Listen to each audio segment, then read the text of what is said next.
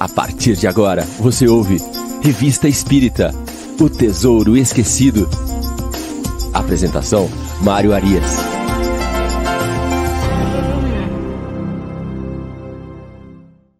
Olá, muito bom dia, amigo ouvinte da Rádio Idefran.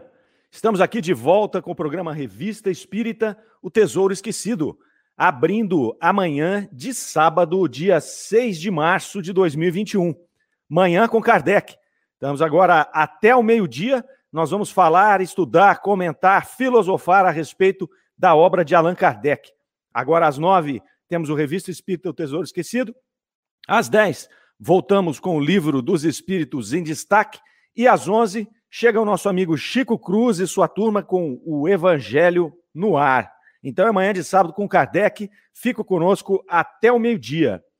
Hoje é o nosso programa de número 50. Estamos na segunda temporada do Revista Espírita, O Tesouro Esquecido, agora ao vivo. Todos os outros programas estão disponíveis para os amigos que não nos acompanharam na primeira temporada, onde nós tratamos do ano de 1858.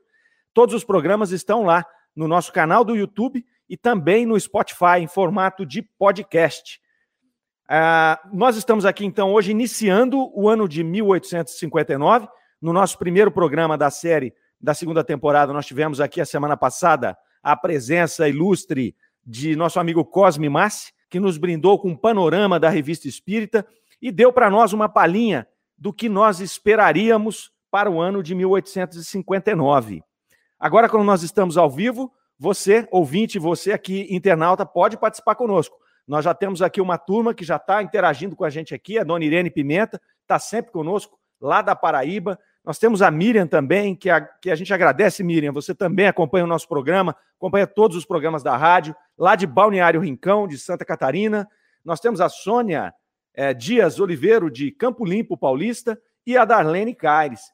Vão chegando aí, podem colocar perguntas, podem dar suas opiniões, fiquem à vontade à medida em que a gente for trabalhando aqui com o programa, nós vamos dando uma pausa para poder dar atenção aqui ao nosso internauta que estiver interagindo conosco. Ah, para aqueles que não trabalharam, para aqueles que não participaram desse trabalho nosso, não acompanharam a primeira temporada, ah, nós atuamos aqui na Revista Espírita fazendo a leitura, nós vamos acompanhar todos os artigos da Revista Espírita e nós fazemos a leitura de alguns trechos. A gente não lê os artigos inteiro, inteiros, mas a gente extrai alguns trechos que nós entendemos ser importantes para que o ouvinte e o internauta possam compreender a, a, toda a pureza né, e a profundidade do texto que, dos textos que Kardec coloca na revista.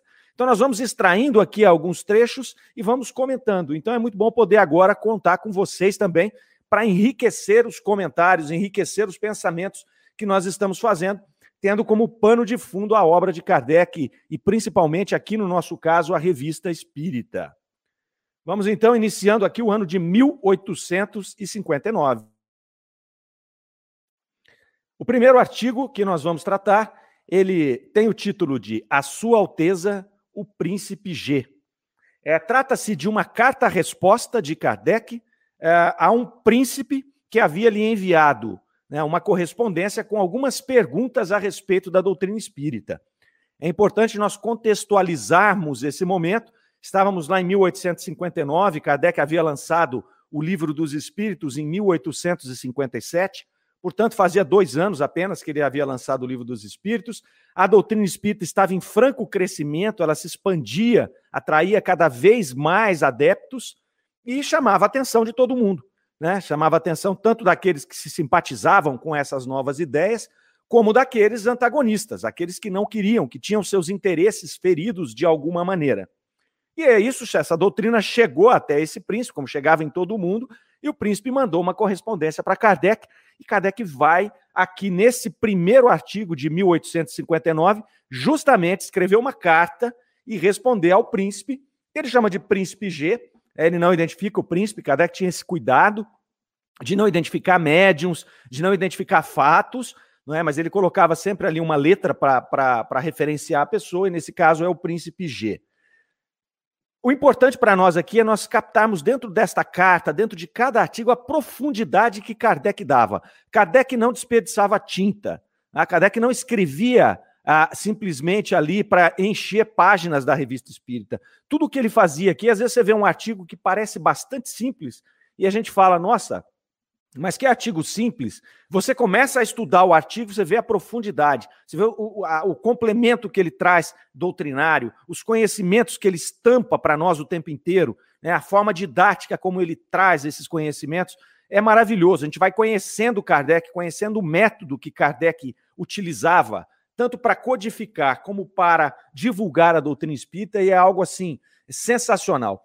Vamos aqui fazer uma pequena leitura do primeiro trecho, primeiro parágrafo desta carta-resposta ao príncipe G, e nós já vamos ver o que eu estou falando aqui da profundidade que Kardec dava aos assuntos que ele tratava na revista espírita. Ele começa assim a carta: Príncipe, Deu-me Vossa Alteza a honra de me dirigir várias perguntas relativas ao Espiritismo. Tentarei respondê-las até onde o permite o estado atual do dos conhecimentos sobre a matéria. Resumindo em poucas palavras aquilo que a respeito aprendemos pelo estudo e pela observação. As questões em causa baseiam-se nos próprios princípios da ciência. Para dar mais clareza à solução, é necessário ter em mente esses princípios. Permita-me, pois, considerar o assunto de um plano um pouco mais alto e estabelecer como preliminares certas proposições fundamentais que servirão, aliás, de resposta a algumas dessas perguntas. Então, nós já vemos aqui nessa introdução que Kardec faz que ele já coloca algumas situações, deixando claro para o príncipe de que forma que ele ia dar esta resposta. A primeira coisa que nos chama muito a atenção aqui é quando ele coloca ali, ó, nós vamos respondê-las até onde permite o estado atual dos conhecimentos sobre a matéria. Então, Kardec tinha um cuidado enorme de é, passar para as pessoas que a doutrina espírita não era algo fechado, não era algo hermeticamente trancado ali, já resolvido, né, como nós dissemos, escrito em pedra. Não era. Kardec tem, tinha a, a visão clara de que a doutrina estava em construção. E mesmo dez anos depois desta carta, Kardec continuava dizendo a mesma coisa. Que a doutrina espírita é uma doutrina que caminharia sempre com o progresso. Não é? Porque nós, seres humanos, vamos evoluindo, nós vamos evoluindo como espíritos, vamos evoluindo as nossas ciências e, naturalmente, nós vamos criando condições em nós de levantarmos um pouco mais o véu desse relacionamento com o plano espiritual e compreendemos novas coisas que estavam ainda velados para aquele homem antigo antes da sua evolução. Então, Kardec sabia que nós estávamos apenas arranhando essa doutrina, arranhando esses conhecimentos do mundo invisível. Muitas vezes nós vemos no meio científico, e às vezes a gente estuda um pouco e acha né, que nós já temos um grande conhecimento, nós vemos aí e uma certa arrogância, né, de achar que nós sabemos as coisas. Ora, nós conhecemos uma fração, acho que nós não conhecemos 5% do universo material, com todo o avanço científico que nós tivemos aí nos últimos 4 mil anos. Nós devemos conhecer coisa de 4, 5% do nosso universo material. Nós temos matérias que nós não fazemos nem ideia do, de, do que elas são feitas. Temos coisas, tem coisas que nós não sabemos que existem e elas estão aí, não é? Então, e às vezes nós temos a arrogância de dizer, não, Deus não existe por isso. Ora, você não conhece nem 4% do universo, como é que você vai dizer que Deus não existe? Não sabe nem o que é isso. Nós não temos nem noção do que seria Deus. Né? Nós fazemos pequenas referências. Então, Kardec tem esse cuidado já de cara aqui de dizer: olha, eu vou te responder conforme, até onde permite o nosso estado atual de conhecimento.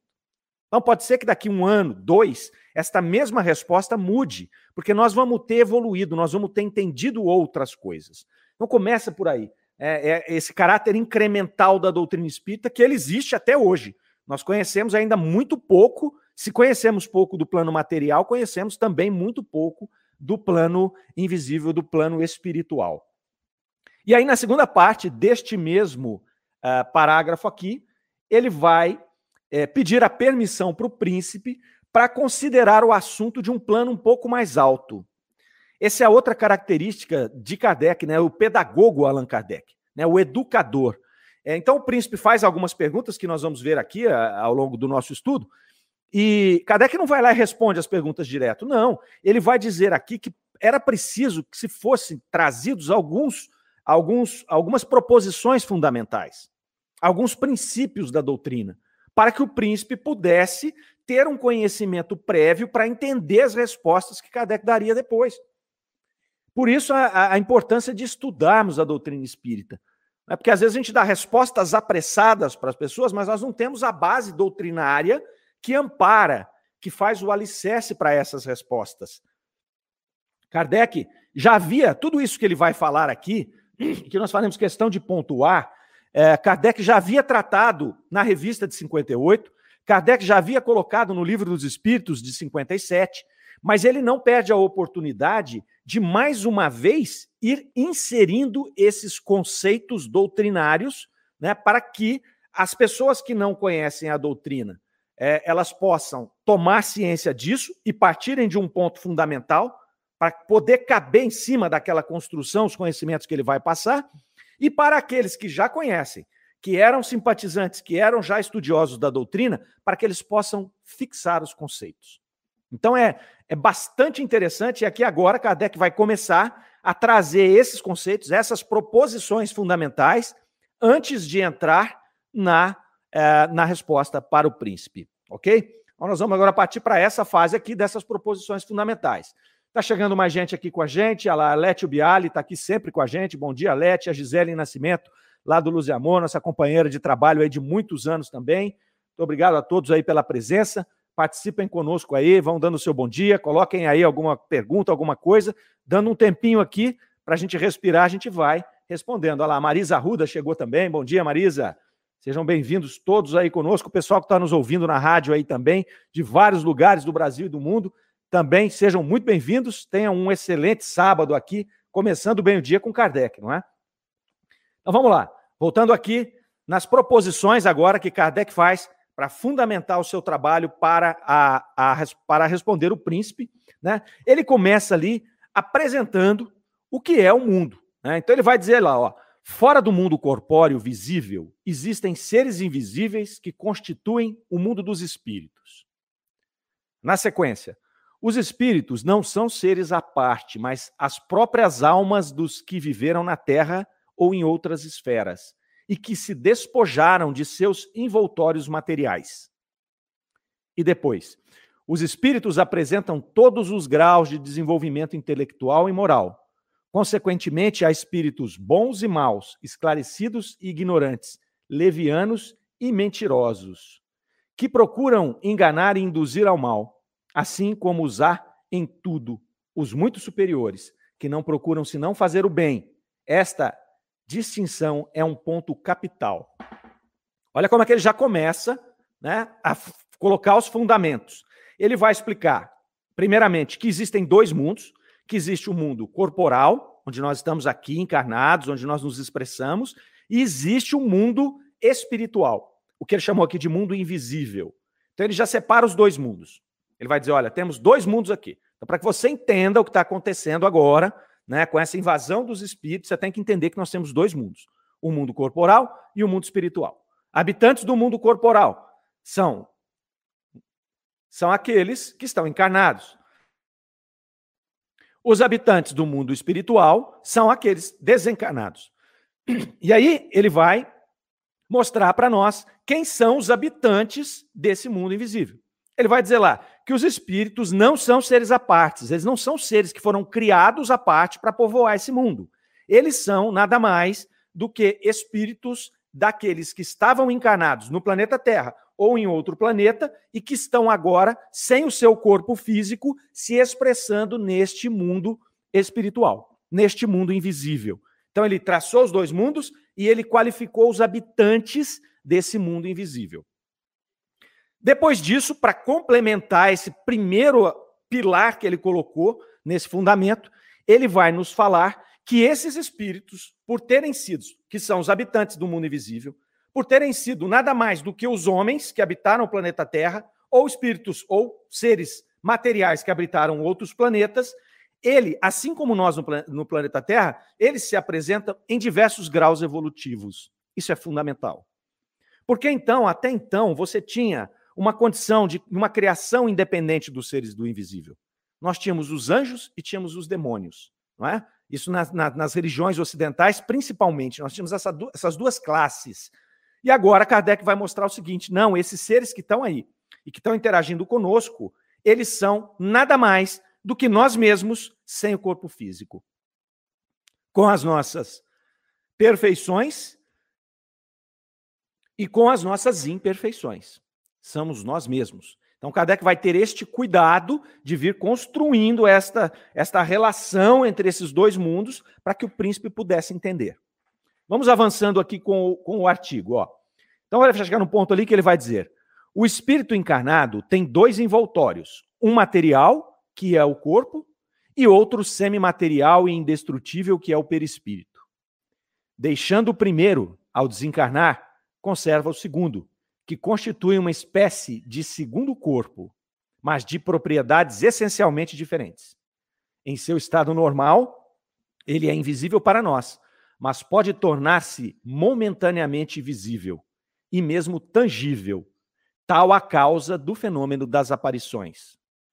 E continua: os espíritos não são, pois, seres abstratos, indefinidos, mas seres limitados, com existência própria, que pensam e agem em virtude de seu livre-arbítrio. Estão por toda parte em volta de nós, povoam os espaços e se transportam na rapidez do pensamento. Olha como Kardec é fantástico, né? Então ele vai ali, ele mostra que tem dois mundos, ele fala que tem os habitantes ali que são os espíritos, ele qualifica os espíritos como seres muito parecidos com os seres humanos, que agora não têm mais corpo físico e são de diversos graus evolutivos, e agora ele faz a limitação não são seres abstratos. Não é aquela coisa que você não consegue imaginar, não. É um ser que tem um perispírito, ele tem um corpo perispiritual. Então ele define que um, um espírito, é, ele é o, a, a, alma, ela é o espírito mais o seu perispírito, e um ser encarnado tem a, a, o espírito, o perispírito e o corpo físico. Então ele começa a explicar como é que funciona isso. Para onde ele quer levar o príncipe? Ele quer levar o príncipe para a compreensão de que os fenômenos espíritas, e ele vai falar isso daqui a pouco, estão na ordem dos fenômenos naturais. O cuidado dele é para desmistificar o conceito do plano invisível, que era, lembramos, ele está falando aqui para um, um, o Ocidente, ele está falando aqui para aquele grupo de pessoas que estão ali envolvidos nos dogmas das religiões ocidentais. Então, através desses dogmas, não se acreditava na sobrevivência da alma desta maneira. Não se acreditava na possibilidade de comunicação com os espíritos. Quando havia qualquer menção de comunicação com o espírito, falava-se que estavam se comunicando com demônios. Por isso que ele vai dizer aqui que não são seres criados especificamente. Na verdade, são simplesmente nós mesmos desencarnados. Então ele vai mostrar aqui que nós somos seres reais. Os espíritos são seres reais, são limitados. Porém, esse corpo perispiritual, né, desse ser que está ali se manifestando no mundo invisível, ele tem uma composição diferente da nossa e que faz com que ele seja invisível. Porém, ele pode, através da vontade, do livre-arbítrio, modificar a composição deste corpo e tornar-se aparente. Então, é que ele já está explicando para o príncipe como é que ocorre o fenômeno espírita. E ele segue ali falando a respeito das formas e do mecanismo de interação agora entre esses dois mundos. Vamos ver mais um trechinho aqui, ó. Os homens podem entrar em relação com os espíritos e receber comunicações diretas pela escrita, pela palavra ou pelos outros meios. Então ele já está dizendo aqui, olha, existem esses dois mundos e esses seres podem se comunicar dessa forma, escrita, palavra e, e outras formas. Certas pessoas são mais dotadas que outras de uma aptidão especial para transmitir comunicações dos espíritos. São os médiums. O papel do médium é de um intérprete. É um instrumento que se serve o espírito. Esse instrumento pode ser mais ou menos perfeito, donde as comunicações são mais ou menos fáceis. Então aqui ele vai dizer que existem essas formas de comunicação entre esses dois mundos e que o meio utilizado por esses espíritos é justamente as características especiais físicas de alguns dos encarnados que os capacitam para ser médiums e aí fazer esta interlocução entre os dois mundos. Veja como vai ficando simples, vai ficando simples para qualquer pessoa entender. Fica simples para quem não conhece a doutrina espírita, fica simples para quem conhece já e ele vai fixar os conceitos, e é muito lógico. Né? Você não tem aqui a condição de ficar contestando muito essas coisas aqui. E aí ele segue dando essas explicações ainda, ele não entrou nas respostas diretas ao príncipe. Ele vai falar ali que os fenômenos espíritas são de duas ordens: são as manifestações físicas e materiais e as comunicações inteligentes. Os efeitos físicos são produzidos por espíritos inferiores. Os espíritos elevados não se ocupam dessas coisas, do mesmo modo que os nossos sábios não se entregam aos trabalhos pesados. Seu papel é instruir pelo raciocínio. Aqui ele já separa os fenômenos, então nós temos fenômenos materiais e fenômenos inteligentes. Voltando para 59, 1859, era o momento da grande invasão dos espíritos. Então nós tínhamos as mesas girantes, aparições no mundo inteiro, os espíritos estavam se mostrando. Mas o objetivo deles se mostrarem não era fazer esta interlocução através de fenômenos materiais. Eles queriam apenas chamar a atenção da humanidade para poder passar os, a, a, os seus, as suas instruções para acelerar nosso processo de regeneração. E aí era dividido. Quem fazia os fenômenos físicos, e até hoje, quem faz os fenômenos físicos, são espíritos inferiores. Por quê? Porque eles estão mais próximos da matéria, o seu perispírito é mais materializado, encontra mais condição de se conectar com o perispírito do médium e fazer a execução do fenômeno físico. Enquanto que o espírito mais elevado está mais desmaterializado e também não vai se dispor a ficar fazendo esse papel. Como ele coloca aqui, um sábio, um cientista não vai ficar descarregando material, descarregando saco de produto, não é? é para isso ele tem pessoas mais fortes, mais adaptadas do que ele para fazer esse serviço. O trabalho dele é outro, o trabalho dele é pensar, é estudar, é pesquisar, é descobrir a cura de uma doença, é descobrir uma vacina, é descobrir uma nova tecnologia, enquanto o outro, que não é menos importante, mas ele tem uma outra aptidão, que é transferir as coisas, né, fazer esse trabalho mais material. Kardec deixa isso bem claro aqui. E ele tem um cuidado durante o artigo que ele vai dizer ali que esses espíritos elevados, eles só ensinam coisas boas. E ele coloca uma frase aqui que chama bastante atenção. Ele vai dizer: "Sua moral é a do evangelho. Só pregam a união e a caridade." Ele tem esse cuidado, né? Porque na verdade, é, a doutrina espírita, muita gente, ah, classifica a doutrina espírita como uma religião, mas ela é uma doutrina científica, filosófica, com caracteres religiosos. E ela é interessante porque, na verdade, os espíritos conduziram a doutrina espírita para a moral do evangelho. Conduziram a doutrina espírita para a moral do Cristo. E ela torna-se uma doutrina cristã, mas ela não nasce do Cristo. É interessante, porque todas as religiões ocidentais, as religiões cristãs, partiram do Cristo. A doutrina espírita não. Ela vem com essa invasão dos espíritos e os espíritos elevados, quando se comunicam, a aproximam do Cristo e definem o Cristo como nosso modelo e guia. Depois nós vamos ver, como Cosme nos explicou na semana passada, está gravado aí no canal do YouTube. Quem não teve oportunidade de assistir, é só ir lá e, e, e, e verificar. O programa que Cosme trouxe informações muito bacanas. Ele vai falar do Espírito de verdade que na realidade era Jesus coordenando o processo, né? Jesus coordenador do planeta Terra, coordena também o processo de instalação da doutrina espírita que levantaria o véu desses conhecimentos todos que necessitariam ali é, ser apresentados para essa nova humanidade. Jesus, quando veio no planeta Terra, ele encontrou-se com um tipo de humanidade em um grau de elevação ele pôde trazer, ele trouxe grandes modificações com relação à lei mosaica, com relação aos conhecimentos anteriores dos profetas, né? Ele, ele amplificou, ele ampliou esses conhecimentos e depois ele, através da doutrina espírita, né, o, o consolador prometido, a terceira revelação, ele vem ajudar a levantar mais o véu para uma comunidade de espíritos que já estavam preparadas para essa luz porque senão a luz nos cegaria anteriormente. Então é assim. E Kardec faz questão de colocar aqui para o príncipe que esta moral era a moral do evangelho. Né? Era a moral da caridade, que pregava a caridade, que só pregava o bem. E ele aí vai desmistificando também aquele conceito de que ah, as comunicações espirituais só poderiam ser dadas por demônios.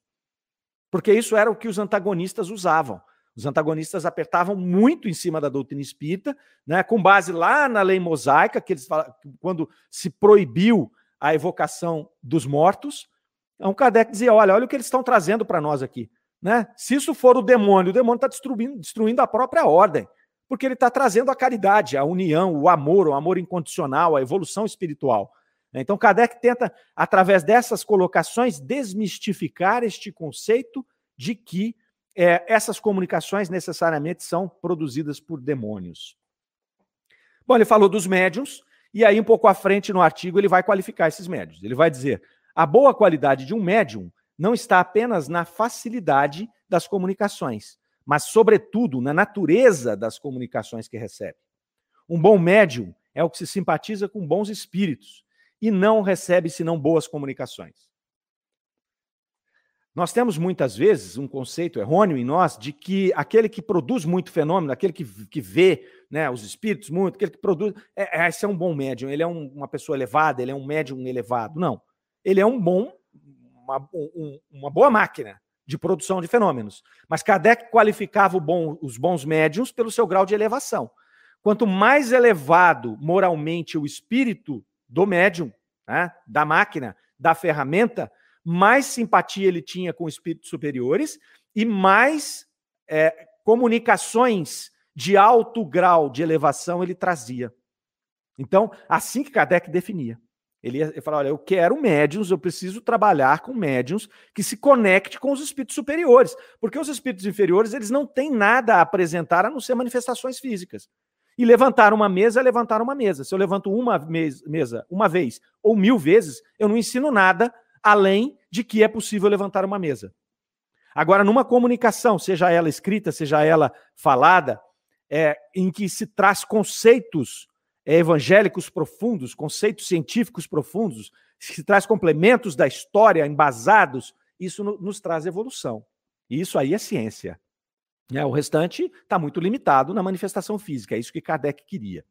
E aí ele vai aproveitar, no meio desse contexto todo que ele está ali fazendo, trabalhando, ele vai inserir o anjo guardião. Né? Ele vai. Olha que bacana esse, esse trechinho. É uma linha que ele coloca ali, praticamente. Ó. Todos nós temos um espírito familiar que se liga a nós desde o nascimento, que nos guia, aconselha e protege. Este é sempre um espírito bom. Uma pequena frase. Uma pequena frase em que ele introduz o nosso espírito protetor, o nosso chamado anjo guardião, anjo da guarda, nomeie como você quiser. Não é? Ele vai aqui nessa frase, olha só, vamos, vamos, vamos destrinchar essa, essa frase. Ele começa: todos nós temos um espírito familiar, todos nós. Todos. Madre Teresa de Calcutá tem um espírito familiar, ela tinha um anjo da guarda, Hitler também. Todos, todos nós temos um anjo guardião. Todos. Porque todos estamos em evolução. Às vezes a gente olha na pessoa, mas ele é só mal, ele só faz o mal, ele não tem empatia por ninguém, ele é um psicopata. Ele é um espírito que ele já foi pior. Ele é um espírito que ele está na sua melhor versão evolutiva, agora. É a melhor, porque o espírito não retrograda.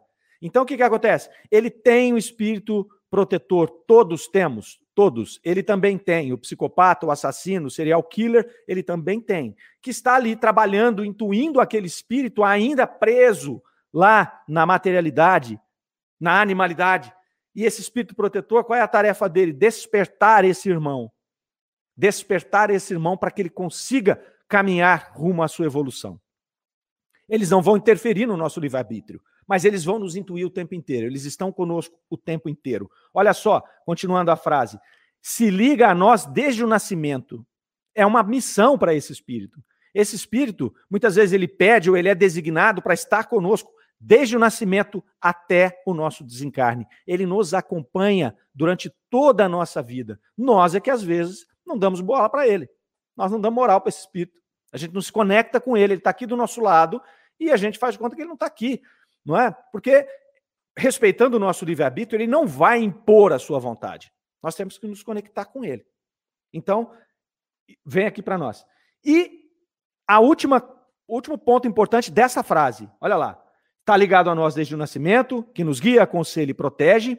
Este é sempre um espírito bom. Olha a ferramenta que nós temos na nossa mão. Sempre o nosso anjo guardião, ele é de uma ordem, de uma ordem na escala espírita acima da nossa. Então, por que, que ele fala aqui que é sempre um espírito bom? Porque nós estamos no planeta de expiação e provas, onde 99% de nós aqui somos espíritos imperfeitos da terceira ordem. Se nós temos aqui espíritos imperfeitos da terceira ordem, temos ligados a nós um espírito protetor, o espírito familiar, um anjo da guarda, que é de uma ordem superior, o que ele é? Um espírito bom, ele é da segunda ordem. Então vejam a ferramenta que nós temos aqui na, do nosso lado que a gente não usa. Né? Nós temos que nos conectar com esse espírito todo dia, quando nós levantarmos. A gente tem que parar dois minutos, fazer a conexão com o nosso anjo da guarda, com o nosso espírito protetor e dizer, amigo, me intua, é, eu vou ficar aberto aqui para suas intuições, me ajuda, não é? Porque nós temos ainda uma série de imperfeições em nós e que muitas vezes elas acabam nos comandando. Então, com esses espíritos aqui com esse espírito do nosso lado, né? Se nós estivermos abertos para ouvir o que ele está nos falando, o que ele está nos intuindo, é uma grande possibilidade de nós tomarmos decisões melhores, né? de nós aí conseguirmos alimentar virtudes e, e diminuir defeitos que nós temos em nós. E aí, depois disso, ele vai falar, falou para nós que nós temos esse, esse, esse, esse anjo guardião, esse espírito protetor, e aí ele vai dizer que além do espírito familiar, que é esse, Há outros que atraímos graças à sua simpatia, por nossas qualidades e defeitos, ou virtudes de antigas afeições terrenas. Daí se segue que em toda reunião há uma porção de espíritos mais ou menos bons, conforme a natureza do meio. Então, nós temos, além do nosso anjo guardião, espírito protetor, aqui veio para nós, no momento do nosso nascimento, por uma escolha dele ou por uma de designação da providência, do mais alto, da espiritualidade mais alta, para nos acompanhar, nós ainda temos aqueles que nos acompanham por simpatia, que nós atraímos por simpatia para o nosso lado. E esses, dependendo da nossa condição evolutiva, vão ser melhores ou piores. E é por isso, dentro dessa miscelânea de seres humanos em vários graus evolutivos que nós temos aqui, que nós temos também vários acompanhantes de diversos graus evolutivos. É o que forma essa grande miscelânea ali uh, que, que nos, nos auxilia na caminhada. E aí, meus caros, ele fecha sim esta parte conceitual. Então, ele posiciona o príncipe que vai receber a carta com esses conceitos fundamentais, com esses princípios básicos da doutrina espírita. Não daria para ele falar para o príncipe o que ele precisava falar sem que ele tivesse feito esta primeira fase aqui, ok? Agora a gente consegue fazer uma pequena pausa aqui. Então nós temos ali ó, a Marisa Arruda chegando, dizendo bom dia, a Alete Biali, né? Como é bom saber que não estamos sozinhos. É verdade, Alete, né? Nós não estamos sozinhos. Nós temos aqui o nosso anjo guardião, primeiramente aqui nos acompanhando, nos intuindo, e temos também aqueles que nós atraímos por simpatia. Então nós não estamos sozinhos de jeito nenhum, muito pelo contrário, né? Nós estamos aqui acompanhados de uma legião de espíritos, de uma multidão de espíritos que estão é, nos influenciando, né, nos intuindo. É para o bem e para o mal. Às vezes nós temos aqui conosco, por atração, por culpa nossa, por simpatia, espíritos ainda que estão ah, ah, mais atrasados ali nas suas imperfeições e que às vezes acabam nos intuindo aí para coisas que não, que não são é, não são que não são boas, não é? Então cabe a nós aí observar essas coisas todas, nos conectar com o nosso anjo guardião e buscar essas melhores companhias. Assim como na vida a gente fala, diga-me com quem andas, que eu te direi quem és. Se nós tivermos aqui do nosso lado um médium vidente, ele está vendo as nossas companhias, ele vai saber quem nós somos, né? Porque se nós estamos é, aqui cercados de más companhias, é porque nós vibramos nesta faixa que nós atraímos esse tipo de espírito.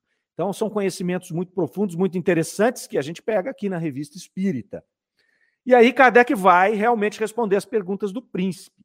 Kardec vai ali entrar para discutir com o príncipe, para explicar para ele o que ele havia perguntado. Então, vamos ver que bacana que são as perguntas que o príncipe fez para ele. Primeira dessas perguntas. Os espíritos só conhecem o futuro? Ah, perdão, os espíritos podem revelar o futuro? A pergunta do príncipe. Não é? Então ele chega para Kardec, os espíritos podem revelar o futuro? Kardec pode dizer sim e não. Né? Mas não, ele faz um, ele fundamenta tudo primeiro, para que o indivíduo entenda o que ele está falando. Então, olha a resposta. Os espíritos só conhecem o futuro proporcionalmente à sua elevação. Os inferiores nem o seu próprio futuro conhecem, e muito menos ainda o dos outros. Os espíritos superiores o conhecem, mas nem sempre lhes é permitido revelá-lo. Em princípio, e por um sábio desígnio da providência, o futuro nos deve ser oculto. Se o conhecêssemos, nosso livre-arbítrio seria entravado. Olha que resposta que ele deu para o príncipe. Depois ele continua com a resposta. A gente não vai ler a resposta inteira, não é? Porque a gente está usando essa metodologia de tirar aquilo que nós entendemos mais interessante. Mas o amigo ouvinte, quem está nos acompanhando aqui pela internet, depois vale a pena pegar o artigo e ler o artigo inteiro, refletindo sobre aquilo que a gente conversou aqui ao longo do programa. É, então ele dá uma resposta mais ampla. Mas esse primeiro trecho da resposta já mostra que a preocupação do príncipe era se os espíritos podiam prever o futuro, porque a primeira coisa, quando se fala em contato com o plano espiritual, que vem na cabeça das pessoas é: ah, eu vou fazer uma consulta com o médium. Eu quero ouvir de um espírito o que, vai acontecer no futuro, o que eu devo fazer. E aí o Kardec coloca, ele já tinha conceituado anteriormente: olha, os espíritos lá não são mais do que os homens. Então tem bons, tem ruins, tem sábios, tem ignorantes, né, tem fanfarrões. Então, cuidado com isso, porque, primeiro, os, os inferiores, que são os que vão falar, eles não sabem nem do futuro deles. Então eles vão inventar um monte de coisa, vão te confundir todinho. E os elevados, eles não vão falar, principalmente porque eles não, não vão se interessar por, por esse tipo de comunicação, e segundo, porque eles são impedidos pela providência divina, porque isso interferiria no nosso livre-arbítrio. E nós estamos aqui para caminhar com as nossas pernas né? dentro do nosso estágio evolutivo, fazendo os nossos testes. É para isso que serve uma encarnação. Senão a gente não precisaria reencarnar, não é? E aí ele continua nessa mesma explicação ali, dizendo: ó, os espíritos podem guiar-nos mediante conselhos diretos. Nas, ah, perdão, isso aqui é uma pergunta do príncipe, é outra pergunta, tá? É assim, ó. Os espíritos podem guiar-nos mediante conselhos diretos nas coisas da vida? Então ele perguntou se eles poderiam falar do futuro e se eles podem nos guiar. Aí Kardec vem dizer: sim, podem e o fazem de boa vontade. Diariamente, tais conselhos nos chegam pelos pensamentos que nos sugerem. Então, ele vai dizer que. Né, já tinha falado isso lá no livro dos Espíritos. Né? né quando se pergunta: podem os Espíritos influenciar a nossa vida? E aí a resposta é: sim, de ordinário são eles que vos dirigem. É uma multidão de espíritos que está aqui à nossa volta. E eles vão nos influenciar, sim. Né? Eles vão aqui nos influenciar a tal ponto que muitas vezes eles vão dirigir a nossa vida. Né? A Marisa coloca ali, ó, de acordo com a nossa sintonia, né? falando de algo que nós falamos lá atrás. Mas é, Marisa, de acordo com a nossa sintonia sempre, não é? Então, se eu estou aqui sintonizado com espíritos inferiores, se eles têm a capacidade de me influenciar, eles vão me influenciar como? Eles vão me influenciar dentro dos conhecimentos, dos, dos interesses deles. Que sendo inferiores, serão inferiores. E aí, isso vai ampliar aquilo que eu trago em mim de defeito. Ao passo que, se eu estou sintonizado com espíritos elevados, estes que só têm o bem como pensamento, que só fazem o bem, que só intuem o bem, eles vão fazer com que eu decline dos meus defeitos e amplie as minhas virtudes.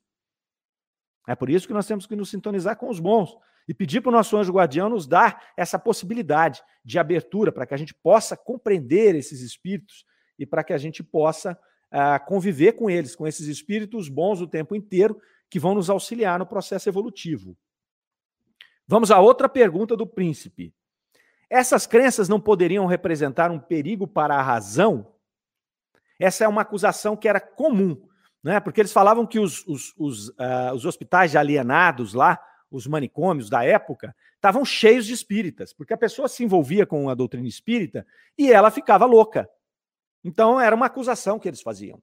E aí, Kardec vai fundamentar aqui na sua resposta, dizendo que qualquer ciência produz a excitação é, mental, cerebral do indivíduo, qualquer atividade intelectual. E que nós não encontrávamos, esta era uma análise, esta era uma visão muito deturpada né, daqueles que acusavam a doutrina espírita de enlouquecer as pessoas. Porque, na verdade, todas as religiões, você tinha situações em que a pessoa acabava enlouquecendo. Ela se fanatizava por aquilo, por uma religião, por uma ciência, pelo que fosse, por um amor, e ela perde a razão e ela acabava lá num nosocômio, num manicômio, num hospital de alienados. E Kardec vai fundamentar aqui para o príncipe que, ao contrário disso aí, a doutrina espírita ela vai trazer o um entendimento. Então, olha o que ele fala aqui numa certa altura do artigo. Ora, o espiritismo, fazendo-nos encarar as coisas mais desagradáveis com sangue frio e resignação, dá-nos a força de suportá-las com coragem e resignação, e atenua o funesto efeito do desespero. As crenças espíritas não são a consagração das ideias supersticiosas da antiguidade e da Idade Média, e não irão aboná-las. Então, Kardec diz que é exatamente o contrário. O conhecimento espírita faz com que a pessoa tenha lucidez, e não que ela tenha descontrole emocional. O conhecimento do processo de obsessão vai fazer com que eu tenha ferramentas, que eu tenha material para poder combatê-la. Combater a obsessão, enfrentar o espírito obsessor. Agora, se eu não conheço o meu inimigo, como é que eu vou enfrentá-lo? Então, Kardec fundamentava isso com muita clareza, com muita tranquilidade. Ele vinha trazer esta, essa, esta situação aqui de forma muito tranquila. E aí o príncipe continua perguntando, ele vai dizer, olha, essas ideias supersticiosas da antiguidade, da, da, da, da Idade Média, elas não serão abonadas pela doutrina espírita? Aquela população de 1859, elas estavam ali cansadas, cansadas dos dogmas do misticismo, sobretudo da Igreja Católica, né? nada contra a Igreja Católica, mas do que havia sido feito com a Igreja Católica e com o catolicismo, principalmente na Idade Média, né? com a imposição dos dogmas ali, né? com a venda de indulgências, é, com a Inquisição, que queimava as pessoas que eram opositoras do, das suas ideias, dos seus pensamentos. Então estava todo mundo muito ressabiado com isso. Olha, nós não queremos mais ninguém aqui com misticismo, não me venha com essas coisas malucas. É a idade da razão. Nós queremos a ciência, nós queremos aqui as coisas naturais acontecendo. E aí Kardec vai dizer para ele, ó, uma ideia só é supersticiosa. Uma ideia só é supersticiosa pelo fato de ser falsa. Deixa de ser quando é verdadeira. Está provado que no fundo da maioria das superstições existe uma verdade amplificada ou desnaturada pela imaginação.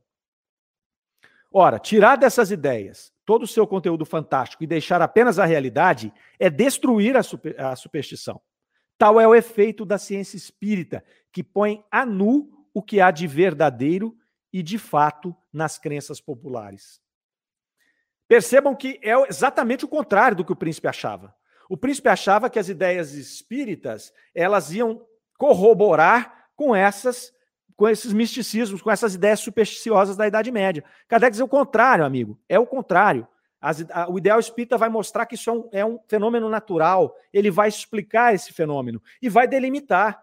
Então, até aqui é o fenômeno mesmo. Passou daqui é superstição, esqueça. Né? Então, é, é, é exatamente o contrário do que ia acontecer ali. Era o contrário. E assim Kardec vai fechando ali esse, essa carta ele vai falar mais algumas coisas ali para o príncipe e ele se despede. É, e eu acredito que o príncipe deve ter ficado bem satisfeito com a resposta que recebeu de Kardec, né, porque foi uma resposta muito embasada, né, muito bem construída. Né? Imaginem só se ele tivesse respondido puramente às perguntas do príncipe ali, ele teria perdido a oportunidade de esclarecer e não teria dado as respostas que ele queria. Porque se ele só responde as perguntas, ia faltar todo aquele conhecimento anterior para o príncipe entender o que está acontecendo. O príncipe ia falar: esse cara é maluco. Né? Esse homem aí realmente tem que internar ele em algum lugar, porque ele está fazendo um mal danado para a sociedade. Mas ele vem, ele explica, ele fundamenta e ele coloca a casa sobre uma base sólida. É isso que Kardec fazia. Né? A Gisele está dizendo aqui para nós: ó, o conhecimento e a informação nos liberta. E é isso mesmo, Gisele. E é isso que Kardec fazia. Kardec nos informava e nos libertava dos dogmas e das superstições da Idade Média através desse conhecimento, trazendo a luz. Ele estava ali no momento do iluminismo. Ele não fez nada mais que trazer a luz. Ele trouxe o plano espiritual a essa luz. Né? Ele trouxe aqui o plano espiritual para nós, ele desenhou, ele descortinou esse plano. E agora, em 1859, nesse estudo que nós iniciamos praticamente hoje aqui oficialmente, nós vamos ver que nesse ano de 59, na revista, houve um descortinar do plano espiritual. Kardec vai descrever o plano espiritual em toda a sua crueza e naturalidade.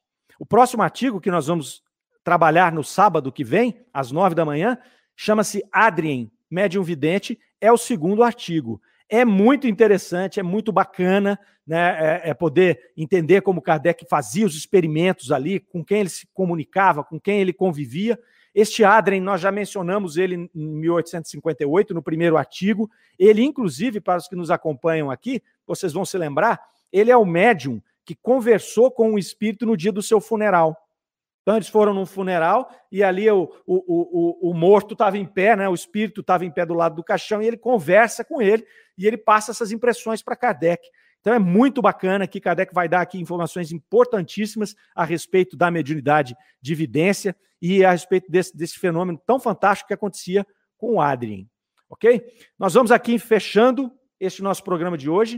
Uh, nós agradecemos a companhia de todos vocês. Rádio Defran é um amor no ar. Fique conosco, nós voltamos já. Grande abraço. Você ouviu Revista Espírita O Tesouro Esquecido.